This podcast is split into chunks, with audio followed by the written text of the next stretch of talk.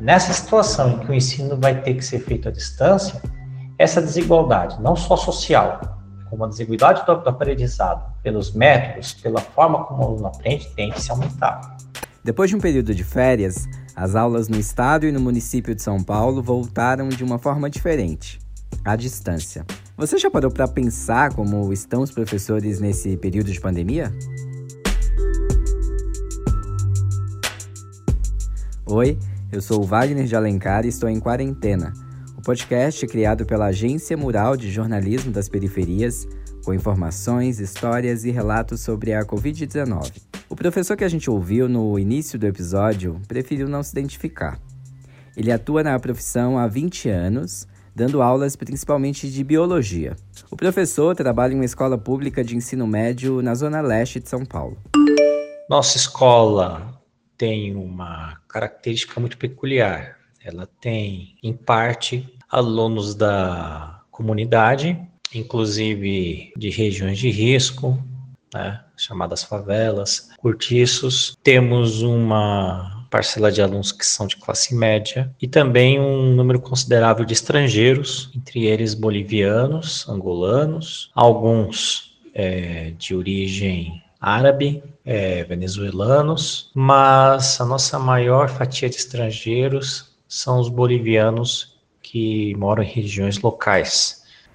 Assim que as aulas foram paralisadas no estado, tanto o professor quanto os colegas dele passaram a usar as redes sociais para enviar lições e tirar dúvidas dos alunos. Só que agora eles precisaram entrar de cabeça no ensino à distância a dificuldade que os professores encontram de lidar com o ensino à distância. Muitos não têm a menor experiência. E os que já têm sabem que o ensino à distância ele não atende ao perfil de todos os alunos. No estado, o governo disponibilizou uma plataforma digital chamada Centro de Mídias. Por lá, há aulas disponíveis via app de celular e também pela televisão. Além disso, a orientação é que os alunos utilizem o aplicativo Classroom, que é do Google, para acessar as atividades. Apesar de não gastar a internet do estudante, nem todo mundo está conseguindo acessar. É, os que vivem numa situação de pobreza não tem como utilizar o celular da família, né? Às vezes é uma família com quatro, cinco irmãos repartindo o mesmo celular. Irmãos que estudam em diferentes séries, ensino fundamental e médio. Como é que todos vão acessar o celular? Mesmo assim, os professores estão se esforçando para chegar ao maior número possível de estudantes, recorrendo também a outras plataformas digitais como o WhatsApp. O nosso entrevistado, por exemplo, já tem cerca de 20 grupos com alunos e a escola. Para aqueles que não respondem o Zap, a estratégia está sendo diferente. Nós temos entrado em contato com os alunos, procurando saber quais colegas ainda não tiveram acesso aos comunicados, às mídias, é, alunos com quem nós não conseguimos ainda falar. Existe uma dificuldade, sem dúvida, porque alunos que ingressaram há pouco tempo não se enturmaram. Os pais não deixam o telefone, ou se deixam o telefone, um telefone que nunca atende, Outra preocupação do professor é com os alunos imigrantes. Eles nem sempre dominam a língua portuguesa e, mesmo antes da pandemia, precisavam trabalhar. Muitos desses dormiam em sala de aula, mas não dormiam porque faziam um outro curso ou iam para academia, voltavam tarde. Não, dormiam porque trabalhavam ou na feira da madrugada ou trabalhavam até 11 horas da noite na produção de tecelagem, de roupas, para poder ajudar a pagar as contas da família, trabalhando de sol a sol. Quando eles não vão na escola, eles não ficam de boa em casa, eles vão para costura.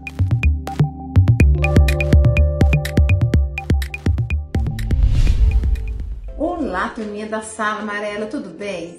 A partir de hoje, nós iremos nos encontrar aqui na tela por meio de uma rotina estabelecida para as atividades. Professores da rede municipal de ensino também estão enfrentando desafios. A Maria Aparecida tem 54 anos e dá aulas para crianças de 4 anos em uma escola perto da casa dela, no Jaraguá, na zona oeste de São Paulo. Ela está fazendo vídeos que estão sendo compartilhados nas redes sociais da escola. Em pouco tempo, ela precisou aprender a usar as plataformas digitais e até operar uma câmera. Para nós que já chegamos nessa fase de, né, de idade também, para estar tá mexendo com essas plataformas tão modernas, mudou assim para nós nessa, nessa faixa etária que nós lidamos com criança, nossa, é bem, bem difícil, mas estamos estamos indo, né? As dificuldades estão todas aí, mas as principais mesmo são essa de acesso a essas plataformas, de gravar os vídeos, porque não é fácil, a gente vê os outros gravar, a gente acha que é, nessas horas que você valoriza um aceno comercial, uma cena de novela, porque olha, é muito difícil, viu? A Maria também reforça que nem todos os alunos têm o mesmo acesso. Criança que não tem nem computador em casa, na verdade, eu tenho aluno que não tem nem água em casa, água encanada, né? Então, por essas a gente já vê, né? Também na zona oeste da cidade, entrevistamos uma professora que não quis ser identificada. Ela dá aulas de inglês para crianças entre 6 e 7 anos e a situação não está fácil. Para preservar a voz dela, a nossa produtora reproduziu exatamente as falas da professora.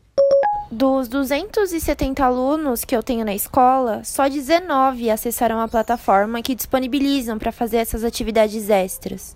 E está sendo assim com outros professores também, porque a comunidade que atendemos tem aluno que mora em terrenos invadidos, alguns que não têm saneamento básico, então a situação é muito difícil. Também muitos deles não sabem mexer na internet, outros não têm celular e nem computador para fazer as atividades. O que também está deixando a professora chateada é a já conhecida falta de valorização docente.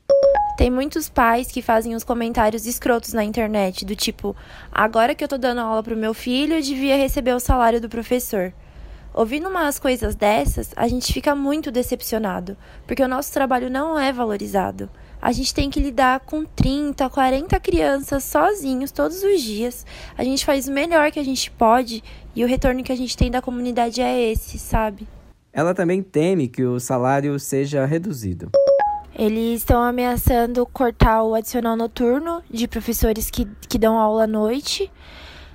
É, só que tem uma outra portaria que diz que se o professor é, dá aula naquele horário, ele tem que ficar disponível naquele horário. Ou seja, quem dá aula à noite tem que ficar disponível na parte da noite. É, eles também estão ameaçando cortar o nosso vale-refeição, mas a gente continua comendo, né? A gente come. A agência Moral questionou tanto o governo do estado como a prefeitura sobre as questões trazidas pelos professores.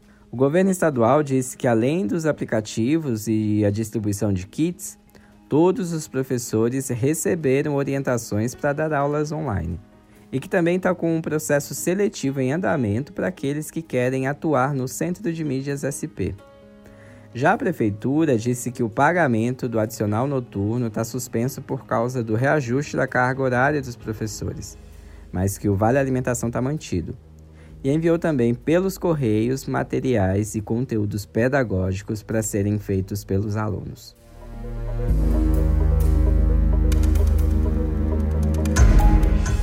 Muita desigualdade nesse assunto que envolve a educação à distância, né?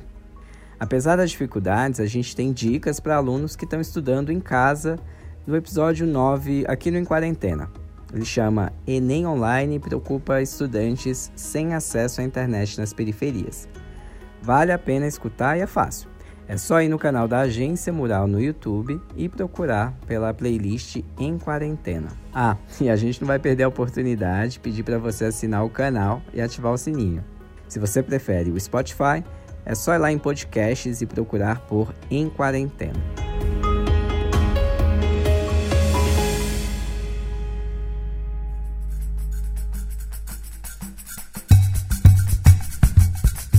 Por aqui a gente segue desejando que tudo isso passe logo. Este podcast tem o apoio do Instituto Unibanco. Você também pode apoiar o nosso jornalismo acessando catarse.me periferias. Acesse outros conteúdos sobre a Covid-19 no site da Agência Mural, agenciamural.org.br e também no Instagram, no Twitter e no Facebook. Participe enviando seu áudio para o nosso WhatsApp. Anota o número DDD 11 97591 5260. Lave as mãos, se puder, não saia de casa e até mais.